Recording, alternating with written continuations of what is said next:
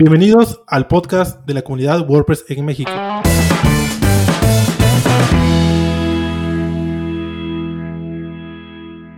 Hola, ¿qué tal? Bienvenidos a un episodio más de la comunidad de WordPress en México.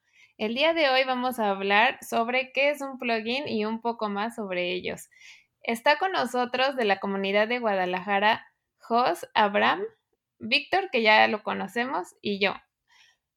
¿Por qué no nos cuentas un poco de ti? Ah, yo, hola, ¿qué tal? Soy Jos Velasco, hago páginas web desde hace 10 años, siempre con WordPress y últimamente estoy aferrado a Gutenberg. Perfecto. ¿Y qué, es lo que más te gusta hacer? Y también, ¿cuál es tu rol en la comunidad de, Guadalajara? Pues lo que más me gusta hacer es maquetar páginas, o sea, que me, que me den un diseño ya hecho y poderlo transformar, ¿no? Que aterrizar, vaya. Y mi rol en, la comunidad de WordPress Guadalajara ha sido como editor. De repente me tocó entrevistar a algunos de los ponentes de la WordCamp Guadalajara y pues revisar algunas cosas que van a publicarse en redes sociales, sobre todo eso. Perfecto, pues bienvenido. Bienvenido. Gracias. Abraham, cuéntanos un poco de ti. Ah, hola, muchas gracias por la invitación. Este, pues ya saben, soy Abraham, soy freelance de desarrollo web en la comunidad este, me dedico a organizar la comunidad de Guadalajara. Yo la empecé en el 2016 y pues aquí seguimos este, ya cuatro años este, organizándola. También soy local manager en la comunidad de WordPress México. Eh, ¿Qué es esto? me dedico a, lo que es este, organizar y administrar todas las traducciones que es en México para WordPress. Así que ya llevo como un mes con eso apenas, pero aquí ahí vamos, con la documentación, con traducción de plugins y temas, para lo que es para este español de México. Exacto, y de hecho eso ayuda a, todos. Así es, es muy importante. Así es, vamos a empezar con qué es un plugin, ¿no? Lo, más básico.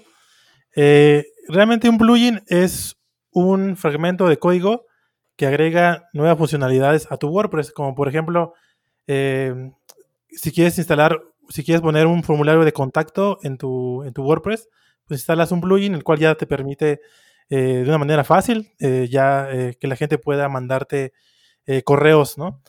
Eso es como que lo más básico de lo que es un, plugin. Es como, como, pequeña, como pequeñas aplicaciones que le vas agregando a, tu WordPress, ¿no? Si quieres algo más, pues igual, este, dependiendo de lo, que necesites, es lo que, lo que te puede aportar. Así es, Víctor. ¿Y qué tipos de plugins existen? Ah, bueno, pues hay un montón de plugins en el repositorio oficial de WordPress, gratuitos. La verdad es que casi cada cosa ya está desarrollada, pero pues hay varias categorías, ¿no? Por ejemplo, eh, si quieres tener algo de para mejorar la optimización de tu página web, ¿no? Es como la categoría de SEO. Si quieres mejorar la seguridad también para que no ataquen a tu, a tu WordPress, ¿no?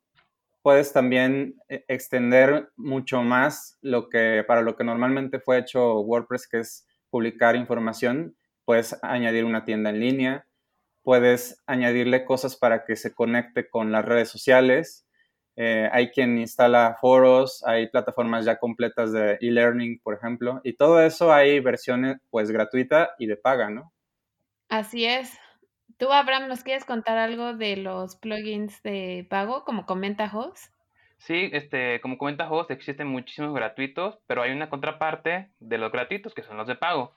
O sea, hay, empresas que se dedican a hacer este, plugins gratuitos, pero también de ese plugin hay plugins que pagan. Por ejemplo, los maquetadores, hay Elementor, se utilizan una versión de gratuita y una versión de pago.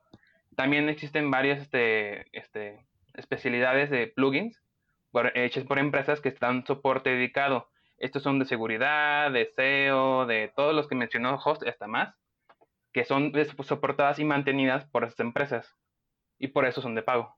Y bueno, ya si nos vamos como a mencionar algunos de los gratuitos, eh, uno que es sí súper popular, que no trae esa función como por default, en la cuestión de SEO, pues es el Yoast, ¿no? O sea, es como el, creo que son 5 millones de instalaciones las que tiene o más y, pues ese plugin lo que te permite es establecer la metainformación de, tus productos o de tus entradas para que cuando alguien comparta en redes o para que cuando alguien eh, te busque en Google, pues puedas saber un poco más incluso sin haber entrado, ¿no? Nada más al ver tu enlace de tu página, pues ya se da una idea, ¿no? De, de qué es lo que va a tener adentro y además están avanzando muchísimo con el análisis de información porque una de las cosas que hace pues es tal cual hacerte recomendaciones sobre tu gramática o cuánto es como el mínimo que te recomiendan ¿no? en extensión en un artículo, si pusiste enlaces o no internos que te lleven a, nuevos, a descubrimiento de nuevos eh, artículos relacionados dentro de tu blog, etcétera, ¿no? Y bueno, Yoast pues también tiene su versión en Pro, ¿no? Yo en lo personal no la he probado, pero sé que tiene sus ventajas. Exacto, de hecho eso es lo que yo quería comentar, que así como han dicho que hay unos gratuitos y otros de pago, hay otros que son gratuitos, pero también tienen la versión Pro. Así y es. eso pues ya dependerá de cada quien si necesita alguna funcionalidad o no, ¿verdad, Víctor? Sí, ya va a depender igual de las necesidades de tu proyecto, ¿no? O sea, puedes ocupar el de el de gratuito y si ves que pues que no te es suficiente con lo que te, que te aporta, pues ya pagas la versión de pago, ¿no? Exacto, exacto. Y también esto nos lleva a pensar si siempre necesitamos usar plugins. Y esto se los digo porque hay mucha gente que está empezando y se les hace muy fácil agregar un plugin de pop-up, un plugin de social share de Facebook, Twitter, Instagram, ¿no? Como dicen igual, de SEO, de seguridad, pero hay muchos también, este, que se pueden hacer por código, eso ya hablando un poco más de la parte de programación dentro de nuestro template. Pero, por ejemplo, Dafne, para alguien que no sabe programar nada, nada, absolutamente nada, nada, no tiene ni idea y no quiere, pues, arruinar su, su, instalación de WordPress o tiene miedo de tocar algo, eh, pues igual existen algunos plugins que te aportan varias, varias cosas en uno, ¿no? Por ejemplo, está este Jetpack, Jetpack que te, que te aporta varias cosas en uno solo, ¿no?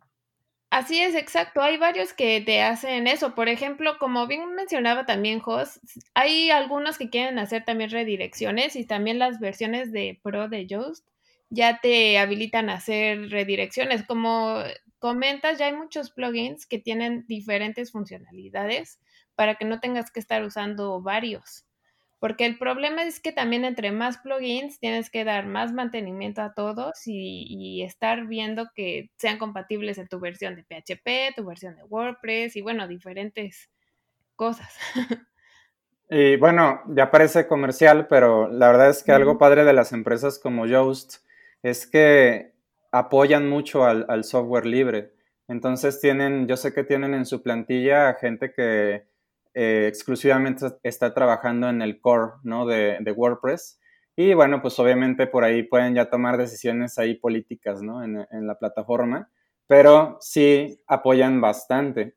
Por ejemplo, una de las cosas que están por venir en WordPress es la función de sitemaps. Ya va a traer su, su, tu sitemap nativamente y pues eso ya se va, ya no vas a necesitar Yoast de, pues para poder tener esta función pero a cambio hay otras funciones nuevas ahora que está Gutenberg más de moda que vas a poder manejar desde Yoast, ¿no? Con bloques. Exacto. Hay muchas cosas que se tienen que evaluar, como bien dicen. Por ejemplo, pues yo tengo, por ejemplo, una compañera que puso un plugin para que la caja de autor de cada artículo se viera más bonita. Pero luego piensas, eso no se pudo haber hecho desde el template. Entonces hay cosas que por eso pienso que se deben como de evaluar. O hasta con un simple CSS, o sea, no es necesariamente meterte al código.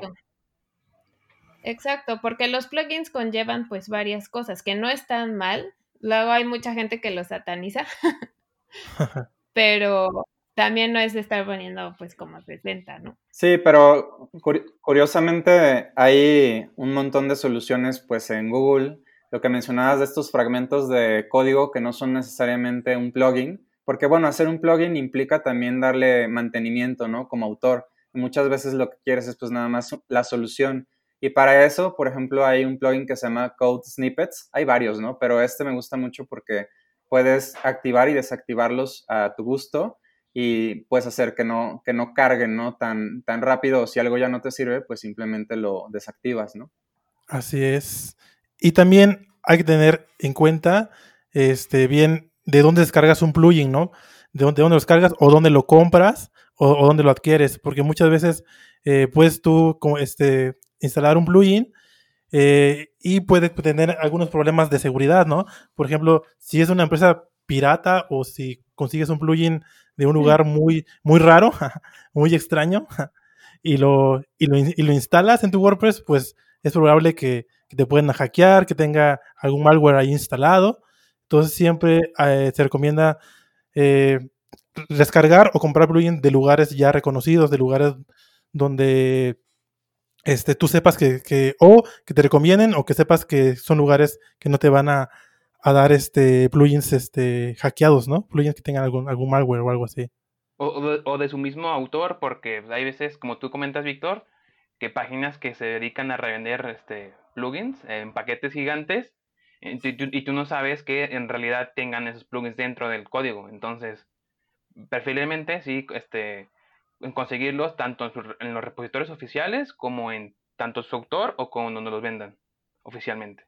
Sí, así es, de, lugares reconocidos, ¿no? Que ya sepamos que... ¿Qué más necesitamos tener en, en un plugin, Joss? Pues lo que necesitamos tener en un plugin, pues sí podría ser revisar eh, las, eh, las calificaciones ¿no? que le dan los usuarios, que tenga bastantes descargas, pero algo que les mencionaba antes de la plática es que también puede haber autores nuevos, ¿no? Que necesitan, pues, pues hay mucha competencia, hay un montón de plugins. Si tú ves que hay algo que te puede servir, pues también investiga un poco si, este, si puede aportarte más que otro plugin, porque luego en la medida en la que van creciendo, pues a lo mejor ya por eso es que se hace lento tu sitio, porque tal vez el plugin que le instalaste hace demasiadas cosas y tú querías nada más una cosa, ¿no? Chiquita, ¿no?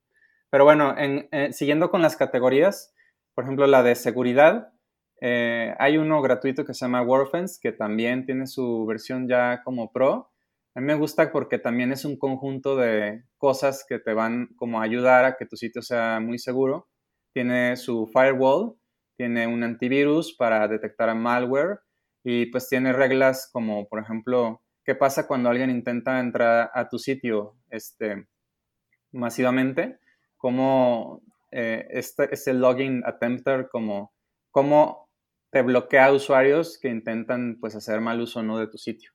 Entonces, ese a mí me gusta y siento que la versión gratuita funciona, pero no es lo único que necesitas en seguridad. Este es un gran tema, obviamente, pero pues otro que yo tendría como en conjunto sería el de All-in-One WordPress Migration, que te sirve pues para hacer un respaldo completo de, del sitio, que pues también podrías hacerlo a mano, pero pues este te puede ayudar a hacerlo de, una manera muy rápida. Yo el que he utilizado de seguridad es el All, One Security, el que este, ese lo he utilizado y la verdad a mí sí me...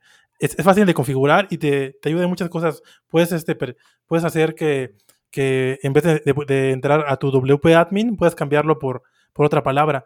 Como por ejemplo, luego yo pongo este, pues este, este, diagonal pollo con papas o no sé, cosas así muy, muy raras, pues, como para que la, como para que la gente no, no, no entre. O es que, por ejemplo, todos los que sabemos de WordPress, sabemos que en WP admin podemos entrar al WordPress, ¿no? Entonces, si, si un hacker entra a tu WP este, admin y puede hacer varias, varios intentos de entrar a tu WordPress. Entonces, este, yo creo que sí, siempre es recomendable quitar el WP admin, ponerlo, ponerle otra cosa, otra forma de acceso, ¿no? Oye, Alejandro, ahí yo hace tiempo eh, supe que una programadora decía que si tu problema es que es ocultar la puerta, o sea, ocultar el WP admin, si tu problema más grande es ese, probablemente tengas más problemas de seguridad. o sea, ella decía que, que no hay que ocultar nada, porque al final las mismas reglas de que tú estableces con estos programas de seguridad o con la misma seguridad que ya trae a nivel de servidor, pueden bloquear estos ataques, ¿no? Entonces realmente sí ayuda, pero a veces puede perjudicar, ¿no? Más de lo que te ayuda, así como, ay, pues cuál era la puerta, ¿no? Para entrar. Claro, pero pues, pues te digo, esa, esa, puerta, pues tú sabes cuál es la puerta para entrar, ¿no? O sea, tú sabes realmente cuál es el acceso. creo yo. Luego también en varios, bueno, pero esto no es de seguridad, pero en varios proyectos, por ejemplo, uno que, ajá, uno que yo hice de unos noticieros, que no puedo decir, le cambiaron todos los nombres igual de WP Content, todo, todos los directorios, pero precisamente para eso, para que nadie primero supiera que estaba hecha en WordPress. y otra para editar bots, exacto. Wow. Pero sí, ah, pero ah, bueno, una cosa importante que se nos está olvidando, el mantenimiento de plugins. Abraham, no sé si quieres tú contarnos algo de eso. Sí, claro, este, sí, como ustedes mencionaron hace rato también, este, el mantener actualizado un plugin es muy importante, ya que pues eso evita que si por ejemplo se actualizó eh, la versión de PHP, pues eh, que sea el correspondiente al plugin que esté, que esté actualizado. Si también se actualizó WordPress en la su última versión, se actualizó automáticamente, que ya es muy común últimamente, que se actualicen automáticamente el WordPress, también tengas actualizado tus plugins porque así evitas conflictos de, de código o, que no funcione cierta cosa que hacía plugin, este, mm. etc., ¿no? Y también es importante, como ya lo decía Jos, y hace rato lo decían también, que este, si tú quieres buscar un plugin que, por ejemplo, de que comparte redes sociales, si te metes al repositorio gratuito de WordPress, vas a ver, ver muchísimos plugins que hacen eso, ¿no?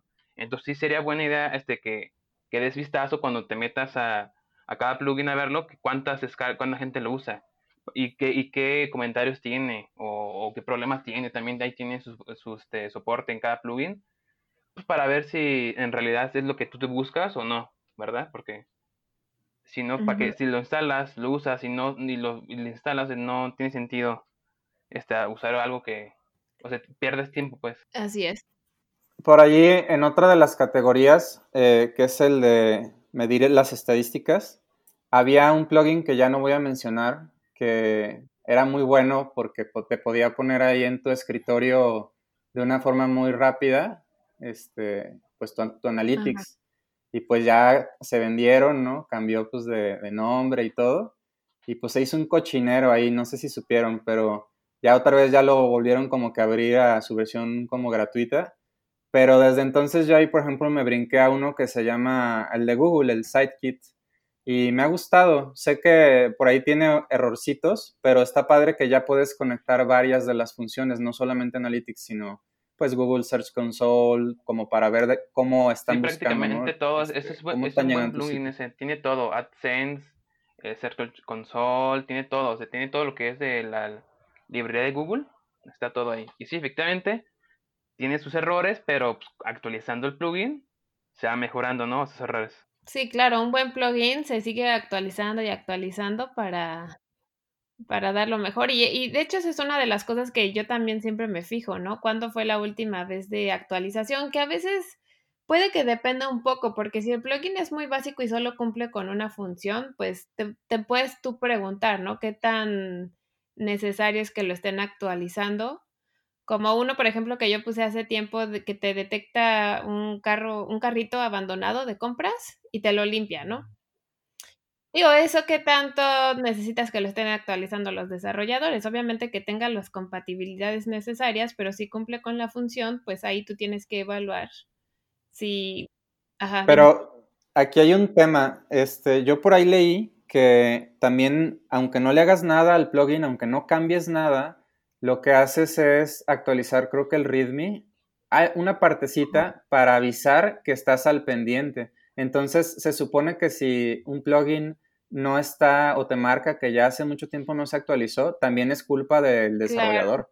Entonces, sí, hay una señal ahí como de que tal vez no es tan buen plugin. abandonado. Yo en ese caso los contacté porque también los puedes contactar directamente, como dicen, en su propia página y, preguntar, ¿no? Si realmente un plugin les resuelve alguna funcionalidad de su sitio que necesitan, pueden contactar a los desarrolladores y ver si van a continuarlo, si no, si tienen una versión nueva, etcétera. O buscar otro, ¿no, Daphne? Pues si ya de plano este no, no, pues no te contesta, no funciona, pues, pues buscas otro, ¿no? Que te pueda funcionar. Claro, ya hay muchísimos. Sí, para todo, para todo hay muchos. Muchos. Para todo tipo de cosas. parte del mundo. sí, sí, sí. Por ejemplo, ya Dios nos dijo de seguridad, también un poco de SEO. ¿Tú, Daphne, tienes algún otro deseo que, que, tengas en mente? Bueno, sí, el de Yoast pues es de los esenciales, aunque Rank Math está haciendo muy buen trabajo en la parte de, de esquema, ¿no? De todo el, el tagueado de las páginas, ya que puedes tú realmente decir qué parte de tu página, artículo, producto quieres taguear bajo el, es, sí, bajo esquema.org, que lo, creo que lo hemos hablado, o, ah, sí, creo que lo hablamos con, con Pablo. Este, y bueno, pues ahí van, realmente es hacer pruebas, ¿no? Yo tengo algunos sitios con Yoast, algunos con RagMath, y pues es seguir haciendo pruebas, como con todos los plugins. Hay otra categoría que hacía como pensando en voz alta, una que es esencial, pues es la del caché. O sea, si bien puede que tu servidor sea muy bueno y ya haga precaché a nivel servidor o este tipo de cosas, o conectes con un Cloudflare o con servicios así de CDN, pues yo, yo creo que muchos plugins, o más bien muchos sitios sí se pueden beneficiar de usar plugins de caché. A mí el que me gusta mucho, pues es WordPress Super Caché, que también es open source. Ahí tengo una configuración ahí como medio avanzada, porque trae la básica y la avanzada. Y este, pues esa, ese me gusta mucho, pero combinado con otro que se llama Auto-Optimize. Este, por ahí hay otros, otros plugins que también, como el WordPress Rocket, Ah, me parece, que muy bueno. sé que están ganando mucho terreno. Bueno, Pero eh, en particular, a mí me gusta mucho el Auto-Optimize porque pues te puede mezclar, optimizar el HTML, el JavaScript, el CSS y pues también con el WordPress Super Caché, ¿no? Y, y bueno, y, y trae lo del lazy loading, pero lazy loading o estas, esta cuestión de que las imágenes se van cargando no cuando abres la página, sino hasta que haces scroll y ya te la topas, eso pues ya también lo va a traer WordPress en su nueva versión. Entonces, pues son de las funciones que ya no va a ser auto-optimize y pues ahí ya puedes ir decidiendo si cambias de plugin Yo de o los no. plugins que uso eh, preferentemente de caché, como dice Host, son los plugins que son nativos del servidor. Este, esto, esto es que, este, por ejemplo, hay este, hostings que dan este, un tipo de servidor y ese servidor tiene un plugin nativo en WordPress. Uno de ellos es Lightspeed, que ese es buenísimo si, si el servidor utiliza Lightspeed, o sea, es buenísimo este. Otro, por ejemplo, es este SiteGround, que utiliza un, servidor también optimizado y tiene su plugin de caché. Entonces, yo me voy más bien a los plugins que son este eh, nativos del servidor, como dice Host, que pues, el servidor también está optimizado y está configurado, pero también, ¿por qué no darle otra optimización ya de- dentro de tu WordPress, no? Y aquí hay que tener un cuida- cuidado porque sé que si tú usas varios plugins que hagan lo mismo, puedes sobrecargar al servidor. O sea, usas la caché del servidor o la tuya. Porque si no, pues en lo que te muestra la página ya le dio dos vueltas, ¿no? A la base de datos y a la compresión y todo, y pues sí, puede que le ayudes, en vez de ayudarle estorbes, ¿no? Exacto. Es muy importante ese de, del caché, la verdad. Y sí les recomiendo a todos que hagan sus pruebas eh, de velocidad y, y vean cuál se adapta, ¿no? A sus necesidades. ¿Y qué, y qué tan fácil es cada uno, no? Porque también hay unos, por ejemplo, Lightspeed que yo Sí. uso, está muy complejo, o sea, muy, tiene configuraciones muy este, específicas. Y por ejemplo, Mm. WP Super Caché, creo que dijo este host, ese está muy sencillo, o sea, nada más tiene como una lista de configuraciones a, comparación de, de como 20 tabs de, del Lightspeed, ¿no? Hay que ver Ajá. también qué, qué tan fácil es para uno este, configurarlo con un plugin o con otro. Exacto, porque hay de hecho varios que también puedes como poner los tiempos, ¿no? Eh, de, para expirar y todo. Sí, sí. Ujú. Sí, pues yo creo que en general un buen plugin de caché te debe de dejar hacer Sí. eso, porque, por ejemplo, si tú tienes un sitio de noticias y nada más subes una al día, pues no tiene caso que se esté refrescando cada hora, ¿no? O sea, pues le pones que cada, no sé, X. ¿no? Pero si en cambio tienes algo que es con mucha más información, pues sí necesitas que la información se refresque, ¿no? Más Así rápido. es. ¿De qué, qué otros plugins nos recomiendan a ver de e-learning, Víctor? Pues sí, como decíamos, para, para WordPress hay muchísimos plugins, se pueden hacer muchísimas cosas.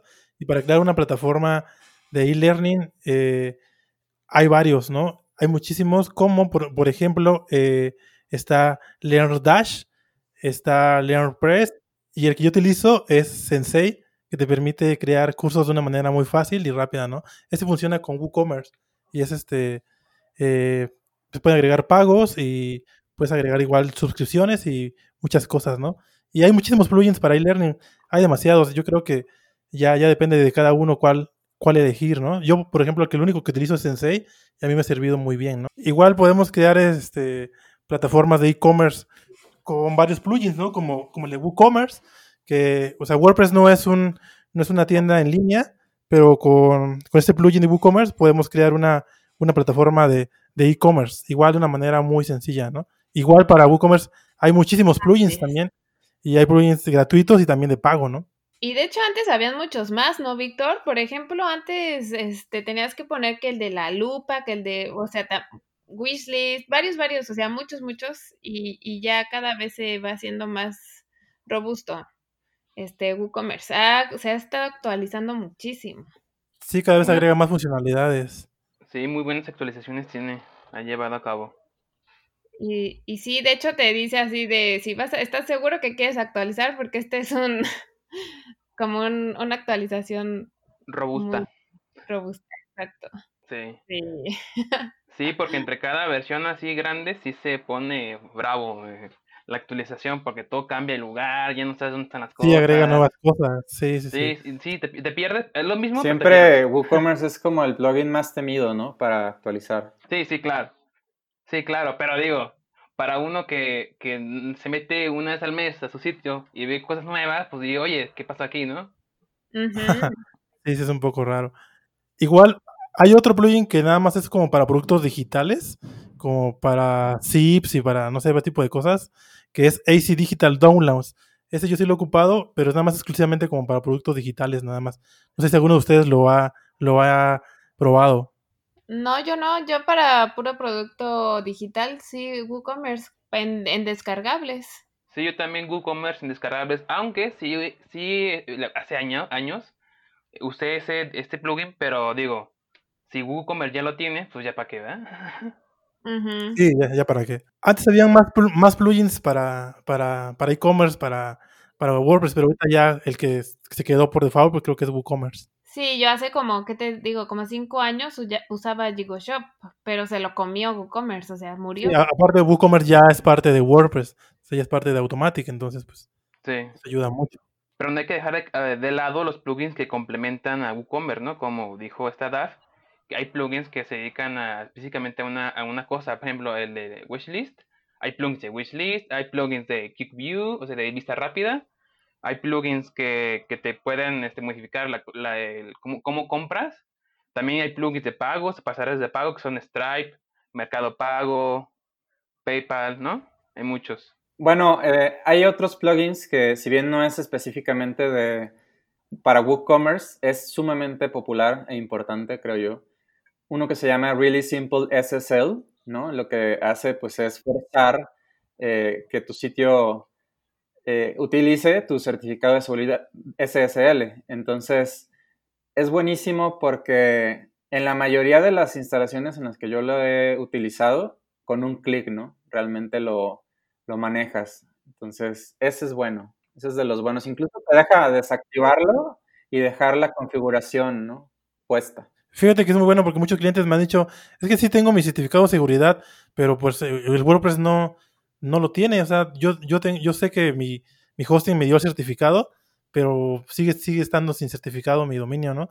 Mi WordPress. Entonces, simplemente con instalar ese plugin, ya, ya pone el, como que le dice, eh, como que le dice el WordPress, ¿sabes qué? Si tiene certificado, ponlo. y con, con ese clic que tú dices, ya automáticamente pone el certificado. Yo la verdad, yo no uso ese plugin. Sí lo uso, pero para cosas así muy vagas, ¿no? Pero yo, yo prefiero no usarlo porque es mejor de código, pero pues, es un buen plugin para, para redireccionar, ¿no? Eh, al SSL. Muy bueno. Sí, y también otro que me ha tocado mucho instalar es, se llama MailChimp for WordPress. Tiene ahí como un cerdito y es lo que hace es conecta, te deja crear formularios de contacto que van directamente a tu campaña de, de MailChimp. Ese me gusta mucho. Incluso, o sea, lo, chistoso es que ese está, tiene más instalaciones activas que el oficial de MailChimp. Híjole, es que podríamos hablar aquí de millones de plugins, o sea, si cada uno eh, hablara de todos los plugins que utilizamos día a día, híjole, creo que no terminamos. Tenemos que estar unas cinco horas. Exacto. Yo creo que vamos a necesitar otro, otro programa de hablar, ¿no? De SEO, otros de formas de contacto, ¿no? De seguridad.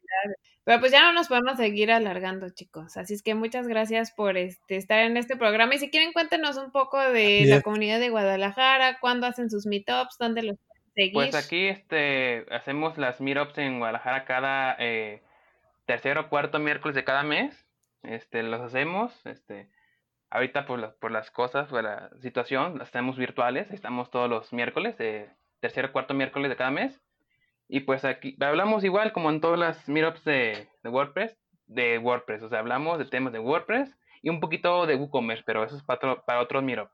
Sí, lo padre es que se está transmitiendo en YouTube y en Facebook para que cualquiera que sea la red que les guste, ahí nos pueden seguir y después hay un after en Zoom.